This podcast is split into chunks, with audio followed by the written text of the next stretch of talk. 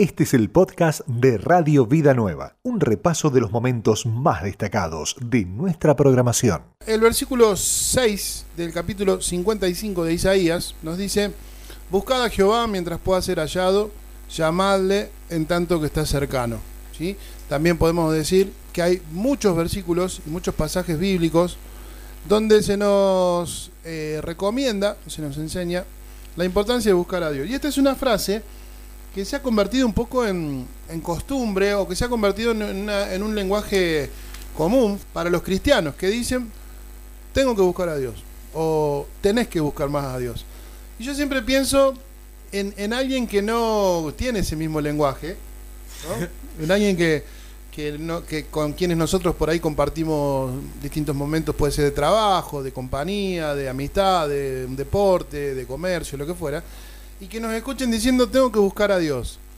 Y uno lo puede llegar a entender, puede llegar a entenderlo, pero me imagino los de afuera. Entonces esta mañana, este podcast de este miércoles, está relacionado con eh, qué significa eh, buscar a Dios. Está con, está con nosotros Gaby, vamos a meternos... Tenemos una guía acá, pero vos sabés que la guía... Sí, no, es, muy interesante el tema y más que nada, obviamente, pensando en la persona que que no es converso, por así decirlo, eh, le haría un poquito de ruido, ¿no? O sea, de, che, ¿cómo, cómo que buscar a Dios? ¿Cómo, ¿Cómo es eso? ¿De qué se trata? ¿En qué lugar está? Eh, y que le, me imagino que le plantea más interrogante que, respuesta o claridad. Aunque para nosotros, eh, por conocimiento por ahí, decimos, sí, vos, eh, el tema es que vos tenés que buscar, buscar a Dios. Y pensamos que la persona ya lo decodificó todo ese mensaje y ya sabe lo que tiene que hacer. ¿Qué queremos decir cuando decimos, tenés que buscar a Dios? ¿Alguna vez le dijiste a alguien o vos mismo mismo dijiste, hay que buscar a Dios, tenés que buscar a Dios. Sí, fue, A mí, en mí fue mutando como el concepto. Ah, ¿sí? Buscar, ah, buscar a Dios. El tema. Es más o menos, ¿viste? Pasó por distintos, distintos momentos. Primero, para mí, yo había eh, relacionado el concepto buscar a Dios por eh, ir a la iglesia. Entonces, eh, o sea, buscar a eh, Dios, vamos a la iglesia. Sí, vamos a la iglesia. Porque Dios está en la iglesia. Porque Dios está en la iglesia, exacto. Entonces, mi papá me decía, no, vamos porque hay que buscar a Dios, hay que buscar de Dios, hay que buscar a Dios, que ir a la vigilia, ir a la oración, y ahí estábamos, culto de hermanas Dorca, eh, metido ahí buscando a Dios, nosotros tres con mis dos hermanos, en otra, obvio, o sea, en otra. Pero primero relacioné ese concepto por, por buscar a Dios en el templo. Buscar a Dios en el templo. Bueno, eh, interesante, interesante porque este, che, y nunca se te ocurre decirle a tu viejo, yo lo busco acá en mi casa. No, no, no, todavía no. No, no, todavía no, porque, porque para nosotros se suponía que no, no está buscando de Dios, no se está congregando. y, ahí está unido. Eh, no está congregando, no está buscando no está buscando de Dios. Eh, entonces, por eso te digo que eso fue eh, como la primer base. Decir, che, buscás de Dios, anda a la iglesia. ¿Quieres buscar de Dios? Anda a la iglesia. Y, y, y, de alguna manera hacía dependiente a Dios de ese concepto, de solamente ir a la iglesia a buscar de Dios. Bueno, eh, es un concepto que está muy fuerte, el concepto de que Dios está en algún lugar. Eh, ya viene de la antigüedad, viene, por ejemplo, Lutero, cuando estaba en su búsqueda de Dios, eh, él dijo, voy a ir hasta Roma, voy a ir a Roma porque aparentemente ahí está, porque como no encontraba la paz que él buscaba en su corazón, no la encontraba en la lectura, no la encontraba en, otras cosas, eh, la penitencia y un montón de, costumbres más, dijo, me voy a ir a Roma. Porque esta idea de que Dios está en un lugar, ¿sí? Eh, siempre estuvo. De hecho, Jesús tuvo la conversación con, con la samaritana y, ella le dijo, usted nosotros adoramos en este monte y ustedes adoran en el otro monte. Como diciendo, Dios está en algún lugar y hay que ir a buscarlo.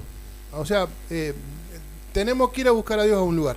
Después también, no sé si te habrá pasado, pero también hay una historia, no tan fuerte, pero hay una, concepción de la idea, de que a Dios se lo busca en determinado momento del día. Por ejemplo, eh, a la madrugada. Ya hemos hablado de esto un poquito, pero también, o sea, a Dios lo tenemos que buscar de madrugada por aquella idea de que el Salmo 5 dice de madrugada te buscaré eh, y oirás mi voz de mañana.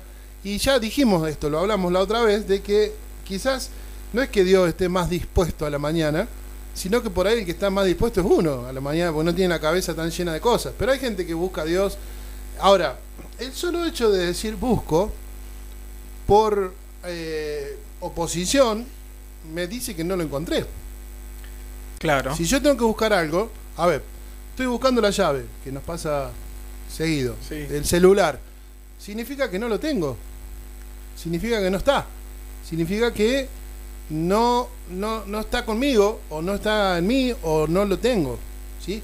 Idea que necesitamos eh, o afirmarla o descartarla. Pero no se puede tener una, un término medio en este, en este punto, en este especial, porque permite otro tipo de ideas. Si Dios está conmigo, ¿por qué tendría que buscarlo? Básicamente, pregunto yo. No, no, no, es que, es que obviamente que es correcta la es correcta la pregunta y que bueno, y que al mismo tiempo tiene esos tintes doctrinales del hecho de decir, "Che, lo busco lo busco hacia afuera o está adentro." ¿Lo busco hacia afuera o, o está dentro? Lo busco en algún lugar. Me Claro, voy, me voy caminando hasta determinado lugar, Sí. Por ejemplo. Sí, por ejemplo. Entonces es como que siempre asumimos esa idea de buscar con algo que está afuera y que no está dentro. Y obviamente va, va derivando en eso, en esos conceptos que, que estás hablando. Que che, ¿y Dios está, está adentro o, o no? ¿Cristo está adentro? Sí. O, ¿O qué? Entonces, mira, eh, ¿sabes cuál fue el primer conflicto que tuve con este, con este pensamiento de buscar a Dios y templo? Que después eh, no me acostumbraba a buscar a Dios en mi casa. eh, y como que tenía muy asociado, porque fui creciendo de chico con esa idea, vamos a buscar a Dios, no, hay que buscar a Dios, vamos a la iglesia. Entonces al punto tal de que, de que tampoco podía orar, por así decirlo, En tu casa. en, en- en casa. Y fui, y fui, y fui cre- eh, yo mismo creando esa, ese argumento eh, de empezar a basar eh, mi intimidad con Dios o mi momento de comunión personal con Dios, eh, no cerrada la puerta en tu casa. Eh, Ahí está en la Biblia, ahí está en la Biblia, ¿no? Dice que tu padre Claro. que te ve en los secretos te recom... Qué bárbaro, qué fuerte. Me, me da onda adolescente eso, ¿no? Me da onda Sí. en formación, digamos, ¿no? Sí. Cuando uno después se empieza a preguntar. eh, a ver, voy a hacer un pequeño paréntesis acá. Y, y voy a ver si yo, yo soy yo solo o. ¿No te pasa a vos, Gaby, que, y, de, y de hecho a los oyentes también le puede pasar, que hay lugares o momentos específicos donde vos escuchás más fuerte la voz de Dios y que no necesariamente están ligados a, a la reunión del domingo o del jueves, el día que tengan reunión? Sino, por ejemplo, voy a decir una locura, y- pero yo cuando entro a la ducha, cuando yo me estoy duchando, hay un chip, hay un, un wifi eh, Sí. especial que a mí se me conecta y empiezan ideas y frases de, de- del cielo. Sí. Eh, cosa, pero duchándome yo diría, bueno, tendría que ducharme todo el día, todos los Claro. días.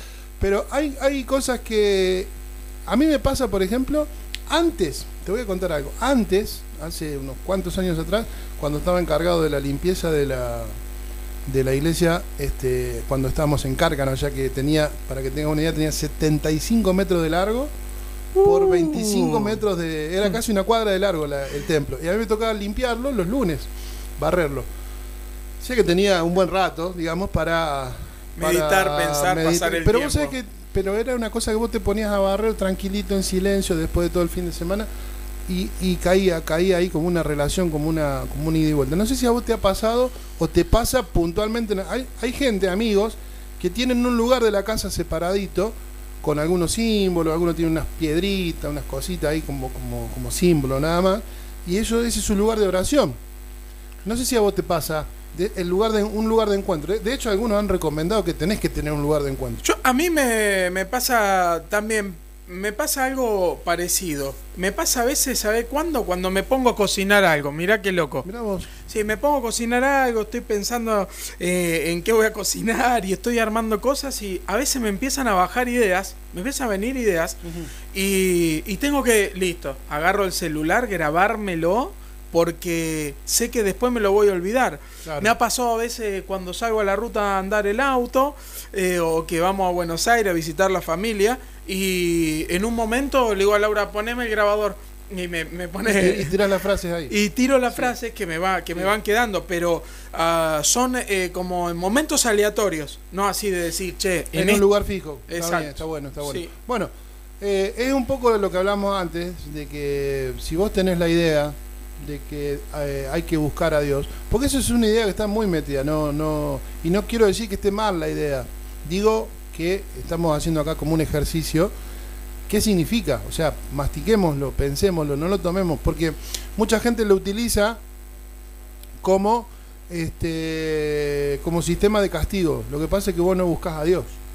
¿sí? Cuando vos tenés alguna duda o cuando vos no te salieron bien las cosas, cuando eh, se viene un huracán de circunstancias, se viene un tsunami de circunstancias eh, durante un tiempo largo, puede ser unos meses, una temporada. Sí, loco, ¿qué pasó? Veníamos ganando 3 a 0 y hice así, voy perdiendo 4 a 3 y se me lesionaron dos jugadores, este, me, me echaron uno. ¿Qué pasó? Y entonces surge, tengo problemas en el matrimonio, emprendí un negocio y no salió bien, se enfermó algún integrante de la familia y surge mágicamente o surge como una consecuencia lógica la frase hay que buscar a Dios. También la he escuchado en esto de agradar a Dios, o sea, en esta historia de que para agradar a Dios tenemos que buscarle. Sí. Si bien leímos ahí en Isaías 55 dice buscad, buscad a Dios mientras pueda ser hallado, eh, y hay otras, por ejemplo Jesús dice buscad primeramente el reino, eh, me gustaría que, veamos el, término buscar. ¿Qué significa buscar? Porque si, si hablamos del Dios Todopoderoso, el Dios que nos es este, conocido, podemos decir que yo puedo tener a Dios, puedo tener, eh, conocer a Dios, pero no lo conozco todo.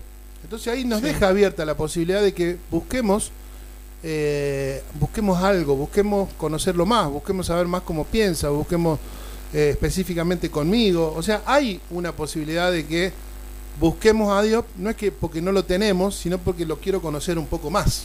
Sí, es, para mí esa es la, eh, palabra clave. Creo que para nuestro tiempo la palabra que más aplica es conocer conocerlo más. Quiero conocerlo más. Lo que en el antiguo pacto era buscar, buscar, buscar, buscar, creo que para creo que para nosotros para nosotros sería conocer, conocer. Conocer. Bueno, que, por ejemplo, en parte eh, el apóstol Pablo cuando dice que todo lo tengo por basura, con tal de conocer a Cristo y ser hallado en Él. Y uno dice, ¿qué quería seguir conociendo el apóstol Pablo? claro y creo que tiene que ver un poquito con eso, con parte del carácter, que no está mal decirle buscar, pero... Claro. Bueno, el eh, buscar tu rostro es una frase, es una, es una idea del idioma hebreo y viene del Antiguo Testamento. ¿eh? Y tenía que ver con la frase, o, eh, originalmente era buscar su rostro. ¿sí? Es buscar su rostro. Y buscar su rostro tiene que ver con la idea de estar cara a cara con alguien tiene que ver con la idea de un acercamiento tal de poder estar cara a cara. Y los judíos, esa frase buscar a, buscar a Dios o buscar su rostro, es una frase poética, no es una frase teológica, es una frase poética. ¿eh? Y es como decir buscar una intimidad o buscar un conocimiento cara a cara. Tiene que ver con, con esto mismo que estamos hablando. No porque me falte algo, sino porque deseo algo y porque Él nos está buscando a nosotros. Muy bueno. Y quiero poner, a ver, estaría bueno, porque no hay que desecharla la frase, lo que, lo que tenemos que tener cuidado es con el peligro de mal usarla, con, como otra frase. Cuando yo digo busco a Dios, generalmente en el 90 y tanto por ciento decimos tengo que buscar a Dios porque se me trabó la cadena de la bicicleta de mi vida. O sea, yo iba andando en bicicleta y, y se, me, se me salió la cadena, se me trabó, se me pinchó una goma, algo me pasó, entonces ¿qué tengo que hacer? Tengo que buscar a Dios. O la otra es este, ese deseo que tenemos los seres humanos, o esa inquietud que tenemos los seres humanos de que siempre tenemos que tratar de agradar a Dios. Al pastor, a la iglesia, a los hermanos, a mi familia y a mí mismo. O sea, a ver, aceptarme y aceptar mi condición, aceptar mi vida. Y cuando yo pienso en mí mismo, cuando me miro, que surja una idea de que estoy en paz, que las cosas van a ir bien, de que Dios está con nosotros, de que eh, me siento perdonado, de que espero cosas buenas. Bueno, es una situación mental y de espíritu difícil de alcanzar para algunos, porque dicen, no, tengo que buscar a Dios. ¿Sí? Como una aceptación, de, como una penitencia. Sí, sí, eso, eh, a mí justo hablabas esto y vos sabés que no me gusta mucho el concepto de de, sentirse penalizado porque no busqué a Dios, porque no hice esto. Y creo que a veces, muchas veces, em, creo que nuestra vida de comunión, más allá de, los grados de búsqueda que tenga la persona, eh, es más fuerte que, los, que, la búsqueda en sí. Hay personas que muchas veces han, a, le han salido cosas al revés y, y, se han sentido penalizados por no buscar a Dios. Claro. Y yo no creo que se, sea... La dinámica. Claro, la, la, exacto. La, la, vida espiritual no, no se sustente en eso de decir, che, eh, no, me pasó esto, ¿sabe por qué? Porque no busqué a Dios, porque no hice esto, no hice aquello. Eh... Bueno, peor es cuando desde el púlpito o desde, la, desde lo, lo que, eh, lo que enseñamos decimos, este, falta búsqueda de Dios. Claro. Cuidado, puede ser, ¿eh? Puede ser sí. una posibilidad, pero no es una regla, a eso voy. No es una, puede ser que si vos, a ver, si vos hiciste la tuya, tomaste tus decisiones independientemente. Este, vos mismo te pones la, la, vara de si te portás bien, te portás mal. Si vos tenés un corazón medio, medio este, como los pajaritos y te gusta andar libre, bueno, es posible que en esa búsqueda o en ese modo de vida hay cosas que te van a salir bien y hay cosas que te van a salir mal, porque eso le pasa a todo el mundo. De hecho, sí. a los buenos le pasan cosas malas y hay veces que a los malos le pasan cosas buenas. Eso está en la Biblia. Entonces, si nosotros nuestra relación con Dios ese cara a cara con Dios lo vamos a medir de acuerdo a las circunstancias, de, y si todo me sale bien estoy más cerca de Dios, y si todo me sale mal eh, lo tengo que buscar porque se me perdió en algún lugar, claro. empezamos mal. Sí. Empezamos mal. Es como que nos fuimos al libro de Job. Claro, exactamente. Retrocedimos, sacamos a Cristo, sacamos el pacto y nos metimos allá atrás donde conforme eran los resultados de vida que tenía, era si Dios estaba cerca o, o estaba lejos. Uh -huh. Cuando para nosotros no tiene que ver con eso. Y, y, otra cosita para mí, Sandro, que a veces también se, se entremezcla, que es el punto eh, de cómo estoy delante de Dios en obediencia o en desobediencia. Porque una cosa es la búsqueda, la búsqueda de Dios, la pasión que pueda tener por conocerle a Él, y otra cosa es eh, mi obediencia a Dios. Hay veces que que mm, por motivos por ahí de la vida, de, de decir, che, trabajo tantas horas, eh, tengo esta responsabilidad, esta otra responsabilidad, no estoy quizás muy enfocado en buscar a Dios, en leer la palabra, eh, en oración, en intimidad, pero eh, me mantengo en obediencia con Dios. Uh -huh. Eso para mí es, eh, es muy importante. Sí, es clave, diría yo. Sí, porque es ahí donde uno puede decir, bueno, sí, no, hoy, en este tiempo no estoy tan apasionado como antes, o no estoy en ese primer amor, pero no estoy en desobediencia. Bueno, eh, ahí está interesante lo que decís, Gaby, porque cuando hablamos del concepto buscar a Dios, inmediatamente lo ligamos al momento de oración, al momento de lectura y al momento de, este, al momento, perdónenme si uso el término litúrgico, o sea, todo lo que yo hago en un culto o lo hago en el culto público o lo hago en el culto privado. Y suscribimos, circunscribimos el concepto de buscar a Dios solamente esa parte. ¿Qué significa? Bueno, mirá, no, está orando él, está buscando a Dios. Ahora, ¿qué querían decir lo, lo, los hebreos cuando decían este, voy, a, eh, buscar su rostro, buscar a Dios? Eh, no, no, está, no está eh, contemplado en el momento de decir, bueno, oro adoro únicamente, sino que tiene que ver, en mi opinión, en el tren con el cual yo estoy conduciendo mi vida. En lo que dice Gaby. O sea, voy a buscar el, ro el, rostro a rostro, cara a cara, face to face, que me devuelva la paz, que me devuelva o que, refleje, porque el apóstol Pablo dice que, que es como un espejo que nos vamos reflejando y vamos siendo transformados en una relación que no necesita ser sanada porque ya fue sanada antes, que no necesita un acercamiento porque ya está dentro nuestro y nadie lo puede sacar de ahí. Pablo dice, ¿quién nos separará del amor de Dios? Eh, peligro, hambre, desnudez, principado, bueno, todo lo demás. Dice, ¿quién nos separará? O sea, hay algo en la relación con Dios que da la obediencia y que da, pero la obediencia no a, a, a cosas puntuales, sino la cuando se habla de obediencia, que es otro tema que algún día vamos a hablar, cuando decimos obediencia a Dios, no estamos diciendo que Dios me tiene que decir, como le decimos a los chicos, este, nene, eh, ¿tendiste la cama? Nene, este, claro. eh, escúchame, levantate porque tenés que ir a la escuela. ¿Viste? ese, ese tipo de relación no tiene que ver con, con, e, con ese nivel de obediencia, sino tiene que ver si vos sos hijo, si estás en la casa, si vos amás a tu padre, o sea, no, no, no, no, no está, no está renovado día a día para ver si tendiste la cama o no tendiste la cama. Es una relación de hijo. ¿Sí? Y el hijo, como, como lo dice la Biblia, es hijo y, el vínculo, el vínculo con el padre es mucho más fuerte si tendió la cama. Ahora, si no, si no tiende la cama durante 10 días, el padre sabrá qué tiene que hacer para que aprenda. Pero no deja de ser hijo. Y ahí está el punto de buscar a Dios en términos de qué. Para los antiguos, para los hebreos y para los que escribieron esto, según David, eh, en, este, en este tema de que decía Gaby, ¿dónde está Dios? Eh, los cristianos creen que, creen que Dios es omnipresente, que existe en todas partes, en todo momento. No puede ser restringido, al igual que nosotros, a un solo tiempo o un solo lugar, ni a la mañana, ni a la tarde, ni a la noche, ni en, ni en la iglesia, y en la, sino que no puede, Dios no puede estar restringido claro. a ninguno de esos lugares. Por lo tanto, esta idea de que voy a la iglesia a buscar a Dios, ¿qué hacemos con esa idea? y no, o sea, yo creo que, la congregación de los santos, por así decirlo, es para ser entrenados, tiene muchos beneficios, tiene, tiene, un sinnúmero de beneficios. Exacto. No es que nada, bueno, listo, no voy. No, no, como hay toda una, una, una, cantidad de gente que lo piensa así.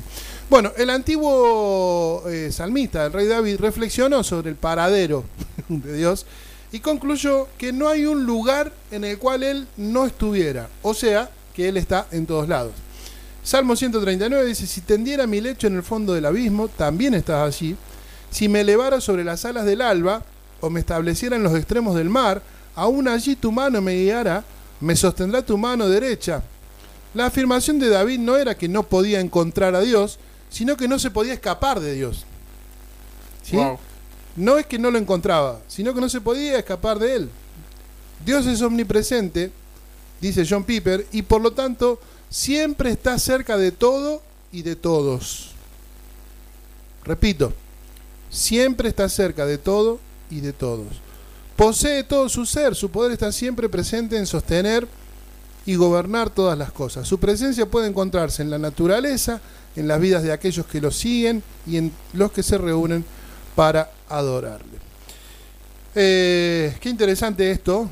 La frase es, terrible. ¿eh? David no podía, no es que no podía encontrar a Dios, sino que, que no podía escapar. Ahora, aquí nos encontramos con otra, otra historia, Gaby, y es ¿por qué yo no lo escucho? ¿Por qué yo no lo entiendo? ¿Por qué yo no lo siento? ¿O por qué si Dios está y está conmigo y yo no me puedo escapar? O sea, no es que lo tengo que ir a buscar, no me puedo escapar. Ahora, ¿Por qué yo no lo siento? ¿Por qué yo no lo veo? ¿Por qué yo no lo escucho? Interrogantes profundos son eso. O sea, no, bueno, eh, bueno. No, no. ¿Qué pasa? Eh, sí, sí que nos pasa. Creo que a todos nos ha pasado decir no, no escucho la voz de Dios, no escucho a Dios, no siento, no siento a Dios. Eh, con el tema del sentir a Dios, a mí me pasa que, que muchas veces pasamos a una como una relación con Dios o una vida de comunión más basada en el alma, en lo que siento almáticamente, que, en la certeza que está en mi espíritu. Y creo que, a veces en eso también eh, se juega un poquito la fe. Y creo que también a veces esperamos sentir cosas, sentir, quiero sentir, sentir.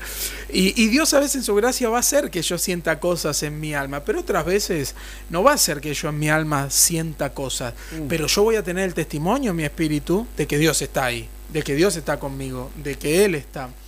Y respecto de la voz de Dios, ya es, eh, no sé, creo que Dios, eh, la voz de Dios se encapsula muchas veces hasta de las maneras eh, más no sé, ilógica que podíamos eh, entender. Por lo menos a mí me pasa. Estar mirando una, una película y, escuchar una frase y ahí que el Espíritu Santo me, me, dé una reflexión hasta de la, de la frase o que venga un pensamiento.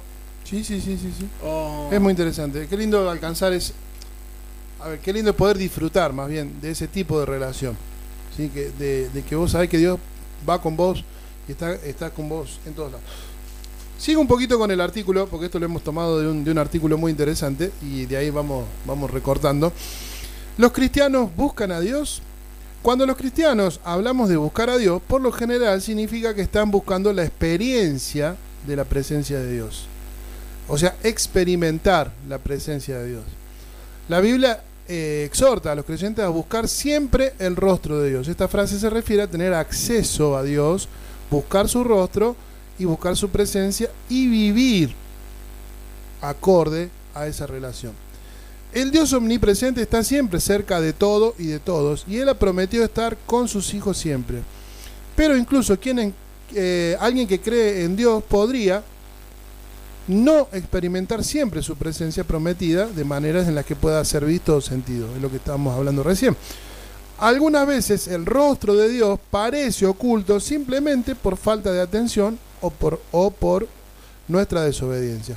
Algunas otras veces nos negamos a enfocarnos. El poder del enfoque también es muy, muy, muy interesante. Nos negamos a enfocar nuestra atención y afecto a Dios y por lo tanto la consecuencia nos resulta difícil percibir su presencia con nosotros, pero es una cuestión de enfoque, no de condición del corazón. Lo cual también, sostenido en el tiempo, habla de que un corazón que se ha ido enfriando y que se ha ido alejando, lo cual nos va a llevar a que cada vez lo escuchemos menos. Sí, eso, es así. eso es así. Sí, eso es posta. Pero estaba pensando, mientras hablaba, estaba pensando en Elías. Elías, eh, ahí en el Antiguo Testamento, Monte Carmelo, profetas de Baal, se juega la vida, hay una situación política, religiosa delicada, eh, los reyes son totalmente anti, anti, anti Dios, eh, la situación política va, eh, va en contra de lo que el diseño de Dios para el pueblo de Dios, se levanta una serie de, idolatrías, este, y está el profeta Elías con un carácter que, que no, que no, no disfrutaba el momento. Entonces se hace una cúspide ahí en el monte y dice, bueno, vamos a ver quién es el verdadero Dios. Y, toda una situación que si hubiera sido hoy, hubiera sido televisada y por las redes, y vengan todos ustedes y hagan todos ustedes el culto y el Dios que baje fuego del cielo. O sea, te- tenés que tener seguridad, tenés que tener carácter, tenés que tener pasión, tenés que meterte en ese baile, porque él puso su, su misma vida, puso. ¿eh? Eh, dijo, bueno, a ver, terminemos con esto. Ustedes que están, po- suponete, los del gobierno. ¿eh? Vengan todos acá, nos vamos a juntar en, eh, no sé, en el obelisco, en cualquier lado. Y vamos a hacer un altar. Y el Dios que baje fuego del cielo, fuego del cielo, No. o sea, ni más ni menos. Fíjate la seguridad que vos tenés que tener. Porque una cosa es de palabra, ¿viste? De, de pico, como se dice Sí, normalmente. más vale, sí. Y otra cosa es decir, bueno, dale, bajá fuego vos del cielo y bajo yo fuego del cielo a ver quién de los dos es el Dios que, que sirve. Tenés que tener un carácter, una fortaleza. Y pasó lo que pasó. Estuvo ahí, los de Baal no bajaba nada, no bajaba nada, qué sé yo, el, el culto de ellos, la forma de ellos. Y dice que Elías se reía, le decía, bueno, canten más fuerte porque parece que Dios está durmiendo la siesta. Este, y bueno, después cuando le tocó a él, armó el altar, echó agua para que nadie diga que había un truco. Y le dijo, vuelvan a echarle agua de nuevo a la leña. Vos sabés que la leña mojada no prende. O sea, eso lo sabemos todos. Vos agarrás una leña, echarle un balde de agua, no va a prender. Y él dijo, échensela de nuevo. Como para que no quede ninguna... O sea, el tipo tenía una seguridad, tenía una... Un, un temperamento, tenía una, una capacidad, es como que estaba conectado al, al- al- tenía una- un auricular conectado al cielo que Dios le iba diciendo todo lo que tenía que hacer. Y estaba recontra mil seguro o loco, una de las dos. Y pasó lo que pasó, bajó fuego del cielo, este, Dios se glorificó, tomó a todos los, falsos profetas, falsos maestros, falsos este, eh, sacerdotes, los degolló a la orilla del río, toda una cosa de película, toda una cosa tremenda. ¿Y qué pasa? Se entera la reina y dice, palabra más, palabra menos, Elías, donde te vea, te mato. ¿Sí? Y dice que después que pasó esto, eh, dice que él agarró y empezó a empezó a huir. Y se, y se le agarró, parece que el wifi que tenía o la conexión que tenía con el cielo, la, la voz que tenía del eh, eh, la conexión la seguridad, se le cortó de una. Sí.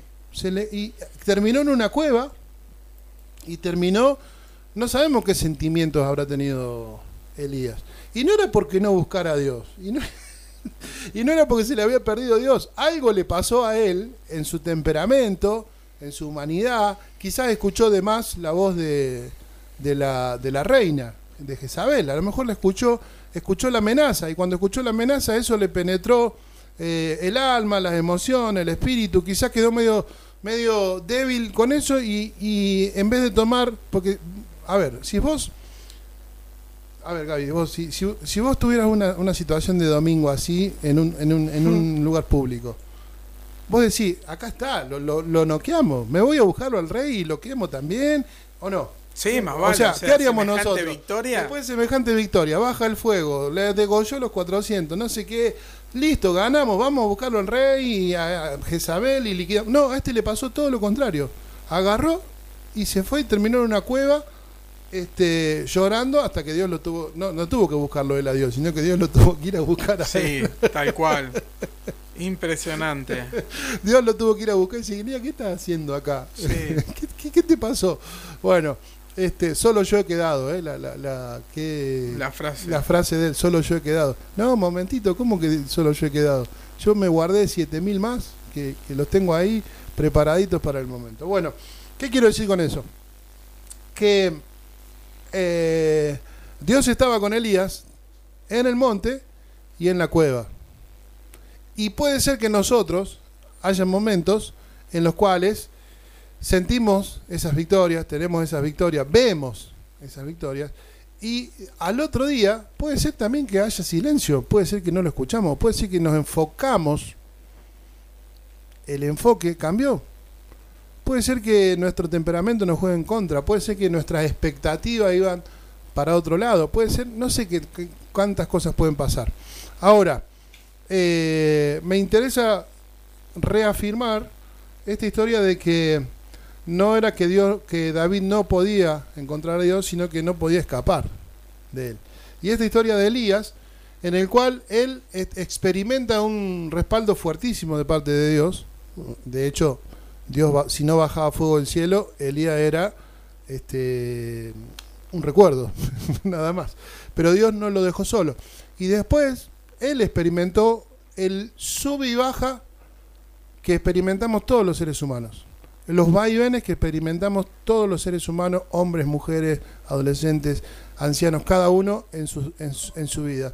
Los vaivenes propios de la vida. Algunos son más firmes en sus convicciones, otros son en su temperamento, son eh, dis- dicen los estudios de los caracteres que Elías era eh, melancólico, ¿no? Que tenía Sí, así como tenía este eh, eh, tenía sus momentos fuertes, también tenía sus momentos que se caía y se caía mal. ¿sí? Y, y esos temperamentos hace que a veces parezca que está todo mal. A eso quería llegar. Hay veces que parece que todo está mal. Él, él le dice a Dios, solo yo quedé. sí. ¿Mm? Y la percepción que él tenía de la situación, de las circunstancias, de Dios, de la voz de Dios, de la voz de la reina, eran totalmente diferentes a lo que eran en realidad. Por eso Dios lo, lo ubica por amor, me parece. Aparte Dios lo, lo respalda, lo respalda a muerte. Este, Mira, Sandro, una, una de las cosas, vos sabés que mencionás a Elías y de Elías hay varias cosas que siempre me llamaron la atención, ¿no? Hablando de esto de, del Dios, es, cómo Dios está, cómo sentimos a Dios. Una de las frases que tenía Elías, que fue el autor de la frase él solo, y que no hubo otro personaje que lo diga, es vive Jehová en cuya presencia estoy. uf, ah, Y siempre me pregunté, y siempre se le hago la pregunta al Señor, eh, tenés mía, que- comienzo tenés que- algo... te- Tenés que buscar a Dios. Sí, no- una- un gr- eh, les comento algo en mi intimidad. Señor, ¿qué dimensión vivía Elías de tu presencia? ¿Qué dimensión vi- vivía que, que él se atrevía a decir, si no es por mi palabra no llueve, porque vive Jehová en cuya presencia estoy, ¿no? Y eso como, como que me, me daba... Me daba como, como la idea de que Elías tenía evidencias muy fuertes de que Dios estaba, ¿no? Eso número uno.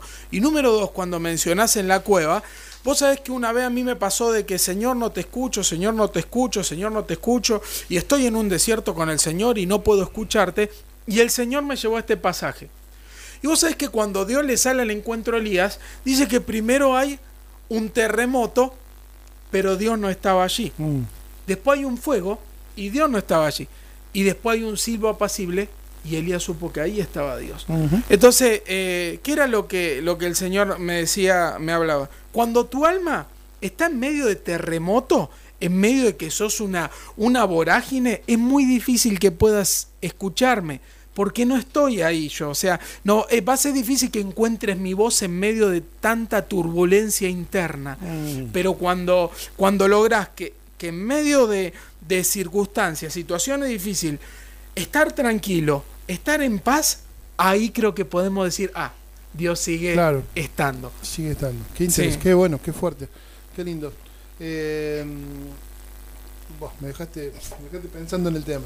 Eh, no, ¿sabes que mientras hablabas de Elías, este, Gaby, eh, digo, Monte de la Transfiguración? ¿Por qué Elías estuvo en el Vos sabés que, Sí. que Jesús en el Nuevo Testamento, este, eh, un hecho que está narrado en, lo- en los cuatro evangelios, Jesús este, estaba con, su, con sus tres discípulos, digamos, más Más cercanos, sí. Pedro, Santiago y Juan, y se dirigen a una, mo- a una montaña, el monte Tabor, o monte de la transfiguración, a orar. Y dice que en ese momento los profetas Moisés y Elías, al- alto privilegio, dirían los pibes ahora, alto privilegio de Moisés y de Elías de estar, algunos dicen que bueno, en Moisés se cumplió la, la promesa de que iba a pisar la tierra, Exacto. ¿eh? este, Dios le dio ese privilegio de pisar la tierra. ¿Y por qué estaba Elías? Interesante. Lo, lo buscamos para otro podcast, pero ¿por qué No. estaba Elías? Bueno, eh, basado en la teoría acá que, que acaba de tirar este eh, Gaby, de que él era tenía una conciencia de la presencia de Dios, me parece comparable a la de David, por ahí. Este, David con la adoración y, Elías con lo profético. Creo que él tenía una, es una muestra, un símbolo, de hecho por eso está, me parece a mí, aquí en, esta, en este evento, tenía un adelanto de lo que, iba, lo que íbamos a hacer nosotros con la llenura del Espíritu Santo y la conciencia y la presencia de Dios que tenemos nosotros hoy en día. Porque él decía, eh, los antiguos no podían decir todo el tiempo, 24 horas, este, la presencia de Dios estaba conmigo todo el día. No, tal cual. Porque todavía no estaba la promesa. Ni siquiera No. estaba resuelto el problema del pecado en la humanidad. Vos me dirás, ¿qué está diciendo animalito de Dios? Eh, estoy diciendo que todavía había una generación caída y había gente que escuchaba a Dios, pero Elías decía, en cuya presencia estoy, o sea, to- durante todo el tiempo.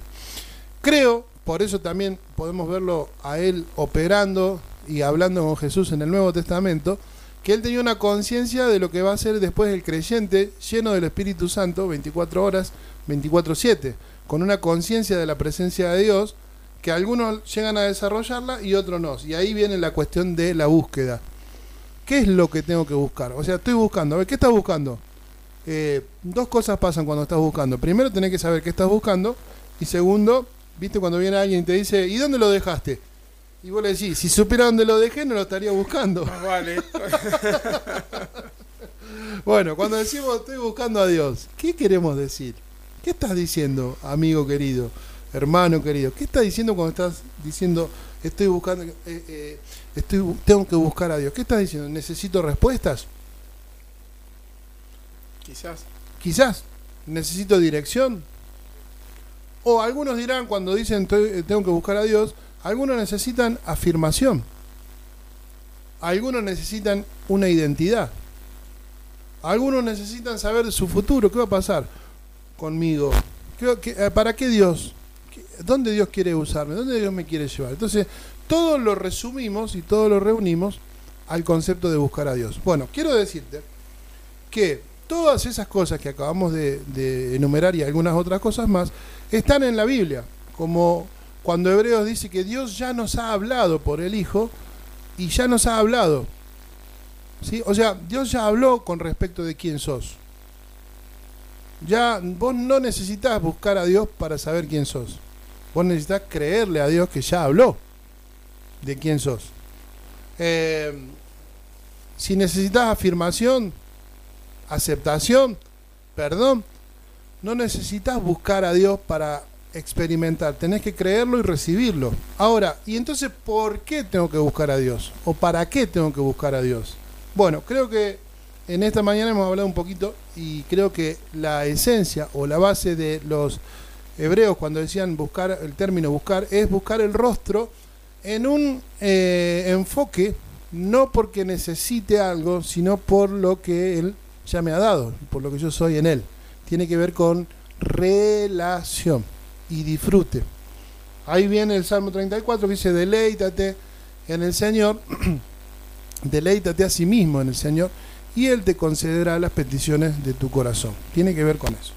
Me quedé, Gaby, con la sensación de que necesitamos darle también un, sentido, un enfoque a que, a que en toda la Biblia se nos enseña la importancia de buscar a Dios. ¿sí? O sea, eh, tanto los profetas como los apóstoles, como Dios mismo a través de los profetas, hablan de la necesidad de buscar. Y dijimos que el término buscar el rostro de Dios es un término poético del Antiguo Testamento y se repite en el Nuevo Testamento.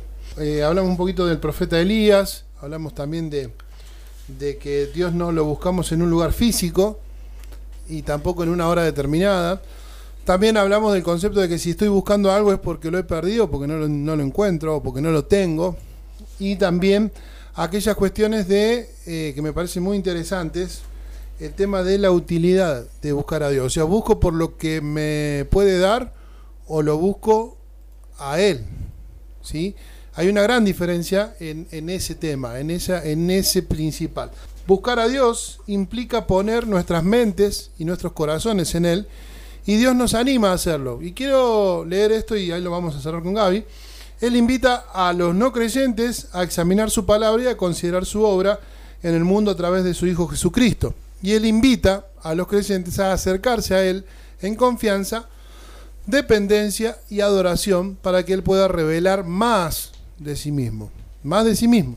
La Biblia nos asegura, si lo buscas, te permitirá que lo encuentres. Él recompensa a aquellos que lo buscan y la mayor recompensa de todos es la relación con Dios. Finalmente, en toda nuestra exploración debemos recordar que la búsqueda no es unilateral, sino que Dios nos está buscando con más diligencia y deseo de lo que nosotros jamás podríamos mostrarle o buscarlo a Él.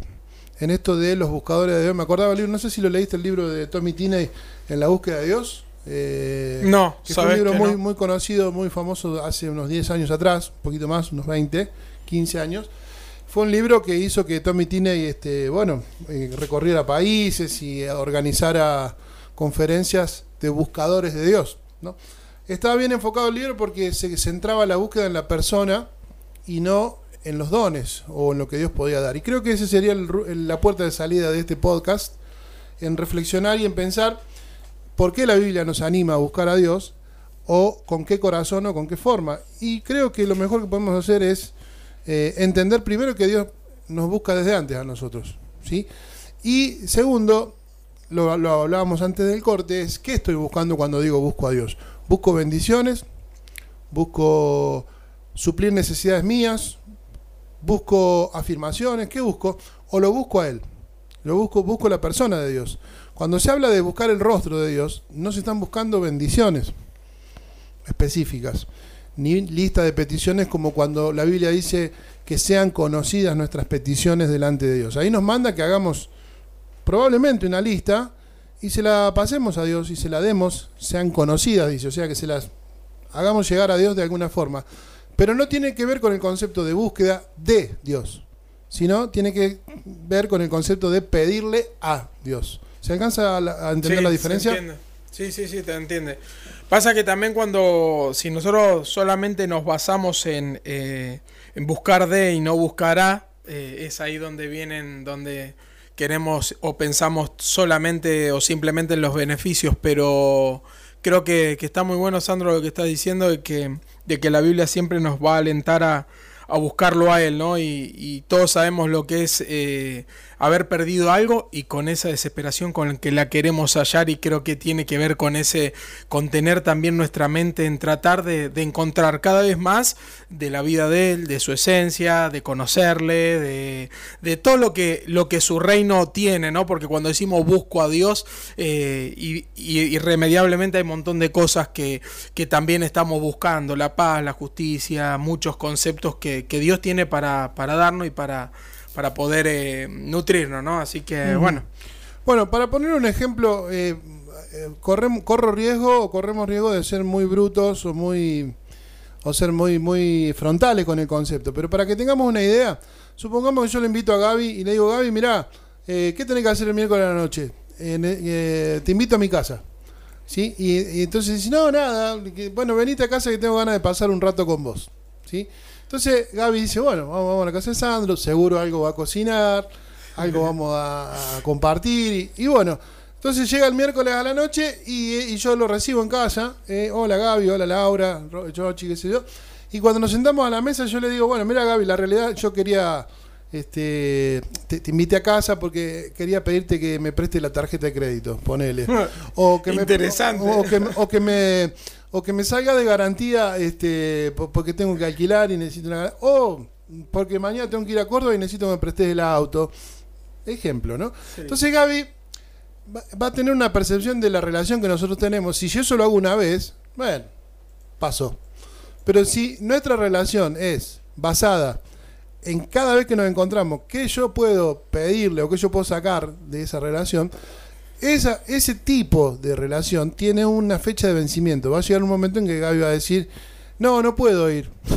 este, o no, mirá, discúlpame, pero pensé que íbamos a compartir. Ahora, distinto es, sí, digo, bueno, hola, ¿cómo andás? Y, y pasamos un rato, nos reímos, no hay ninguna petición en el medio, no hay ninguna exigencia de nada no hay ningún plan de trabajo. Que mira, Gaby, yo estuve viendo acá, vos mañana tenés que trabajar de tal hora a tal hora. Sino que es más bien un tiempo de. tiempo que ahora se le llama, he visto que se le llama tiempo de calidad. Supuestamente, ¿qué es lo que es tiempo de calidad, doctor? No sé, porque yo siempre paso tiempo de calidad con la gente que paso. Se supone que era de calidad. Ahora me estoy preguntando si en realidad. ¿Cuál es el tiempo de calidad? Y se pagó el café, se pagó algo para comer, es el tiempo de calidad. ah, qué genio entonces. Tiempo de calidad se le llama a cuando vos compartís con alguien sin que haya ni una cuestión laboral, ni una cuestión de petición, ni necesidad en el medio, sino más bien este, una cuestión de disfrutar la compañía de la otra persona. Se le llama tiempo de calidad porque, bueno, disfrutamos, con, ya sea con, quien fuera. llevemos eso, ese, ese ejemplo eh, humano de las relaciones. Ahora, ¿significa que yo nunca le puedo pedir el auto prestado a Gaby? No. Hay momentos, hay formas. Yo se lo puedo hacer en cualquier momento del día. Che, Gaby, necesito tal cosa. Y no va a haber ningún problema, porque él también lo puede hacer conmigo. Pero cuando hablamos de eh, buscar el rostro de Dios, el cara a cara, cuando buscamos, cuando hablamos de eso, estamos hablando de esta situación. ¿eh? Con nuestra mente y nuestros corazones, sabiendo que Dios también nos está buscando a nosotros. Saber que no es una búsqueda, ay, yo lo estoy buscando y, y Dios me está buscando a mí. ¿Y qué va a pasar? Bueno, si dos personas se buscan, se van a encontrar. Hmm. Se van a encontrar. Y el punto es, ¿para qué lo, está, para qué lo estoy buscando? Según el cierre que eh, eh, el artículo en el cual nos hemos apoyado, es más fuerte la búsqueda que Dios tiene hacia nosotros que la búsqueda que nosotros tenemos hacia Dios. A veces nosotros nos confundimos porque entramos en una carrera de lograr cosas, posiciones, bendiciones, o cualquier otro tipo de, necesidad humana y la confundimos con la búsqueda de Dios. ¿sí? La búsqueda de Dios. Entonces, toda nuestra exploración debemos recordar que la búsqueda no es unilateral. Dios nos está buscando con más diligencia. Ahora, cuando hablamos de buscar a Dios, estamos hablando de responder y estamos hablando de buscar un cara a cara, donde toda mi vida está comprometida, donde todo mi caminar está comprometido, donde todo mi corazón y mi mente está comprometida. En esta supuesta cena que tenemos con Gaby, imagínate que yo en ese momento no le hago ninguna petición, nada, pero estoy con el celular.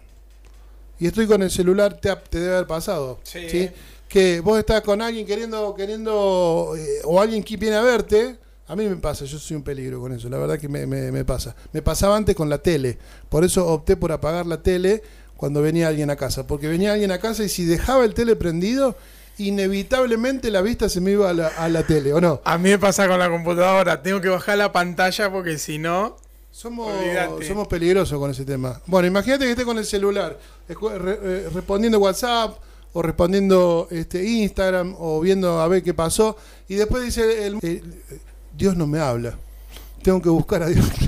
bueno, ahí está. Ese es el punto. No sé si querés agregar algo más, Gaby. Ya estamos. No, creo que creo que cerraste, encerraste los conceptos que hoy veníamos desarrollando y, y, tiene que ver con eso, no lugar, no espacio, no una sola manera, eh, multiforme, de formas divergentes y como Dios lo quiera. Y saber que Dios nos está buscando es algo que, que también es como que te hace, a mí me llena de fe, porque digo, bueno, eh, yo eh, no, no, me baso solo en mí, sino que digo, bueno, él me buscó primero, él me amó primero y él está expectante de que yo quiera conocerlo más, quiera buscar más de él, buscar su rostro y, bueno, y obviamente, ¿no? Disfrutar de, de estar con él.